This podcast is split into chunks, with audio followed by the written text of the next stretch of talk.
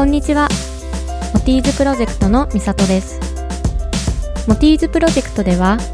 健康、環境、幸せをテーマに、日本ではあまり話題にならない世界のニュースやトピックをお届けします。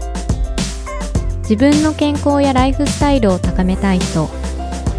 人や動物にとって住みやすく自然豊かな地球環境を築きたい人、新しいことを学びたい人などにとって有意義な時間になればいいなと思います。第2話目。今日は少し私の食生活についてお話ししたいと思います。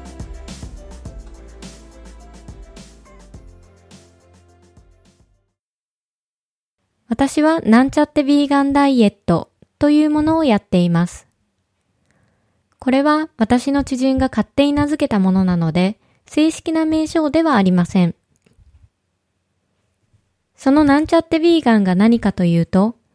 外食時以外は肉、魚、乳製品、蜂蜜などの動物由来のものを食べずに、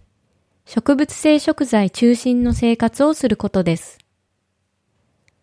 ビーガンは動物由来のものを一切口にしない。さらに言うと、革製品や毛皮、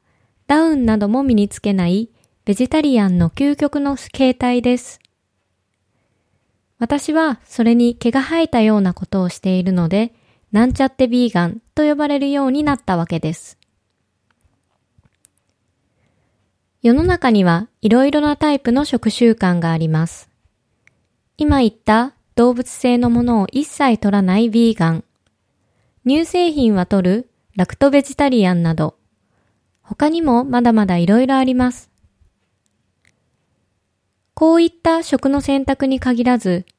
あらゆることの選択の際に私が大事だと思うことは、その選択をするに至った経緯やその人の考え方だと思います。ビーガンやベジタリアンなど、その道を選ぶのは宗教的な理由だったり、アレルギーなどの体質的な理由だったり、健康や美容のためだったり、道徳的な理由だったり、環境に配慮するためだったり、人それぞれです。ちなみに私がなんちゃってビーガンを始めて約2年が経ちました。大学時代に心理学と環境学を学んだり、周りの人の影響もあって一度ベジタリアンダイエットに切り替えようとしましたが、その時は2日で終わりました。今思い返してみると、その時はきっとそれに専念するほどの強い思いや知識がなかったのかなと思います。今回また私が再び自分の食生活を見直し、ビーガン的な食生活を始めたのは、完璧なビーガンを行っている友達との出会いがきっかけでした。いつもその友達の家に遊びに行くと、ビーガンの食事をごちそうになります。はじめ、お肉が大好きな私は、肉のない、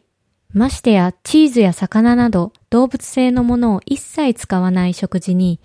全く魅力を感じませんでした。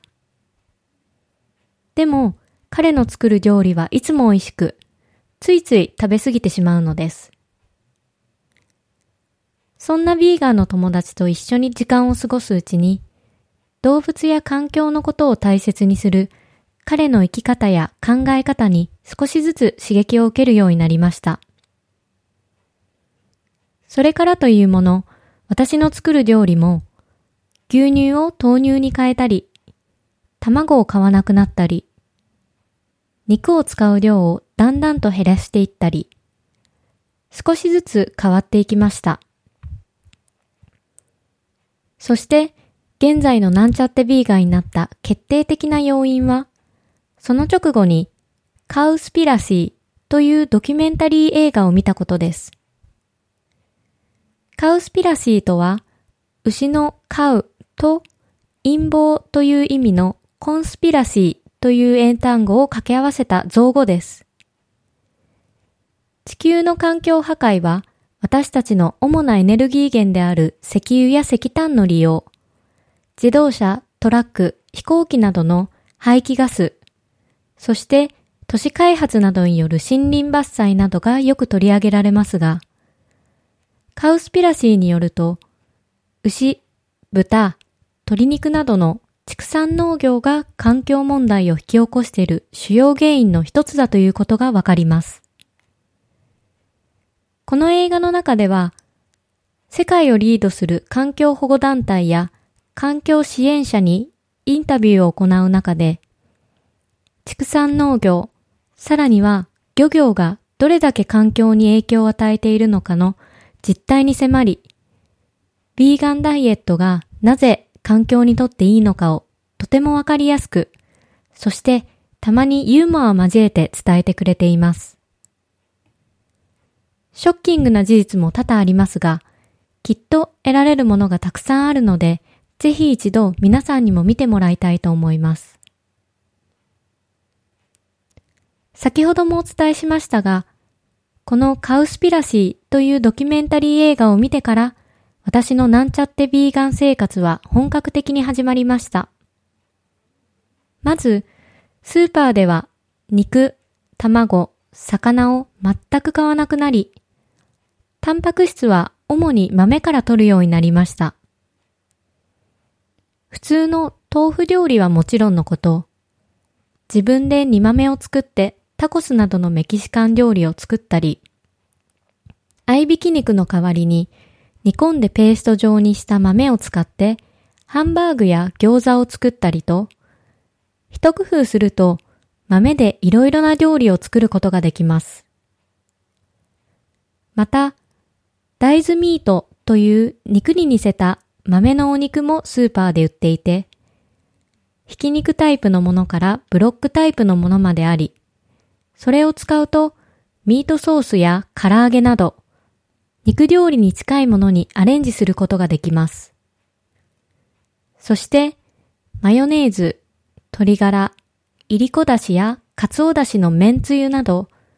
動物性の原料からできた調味料については豆乳マヨネーズや昆布だし、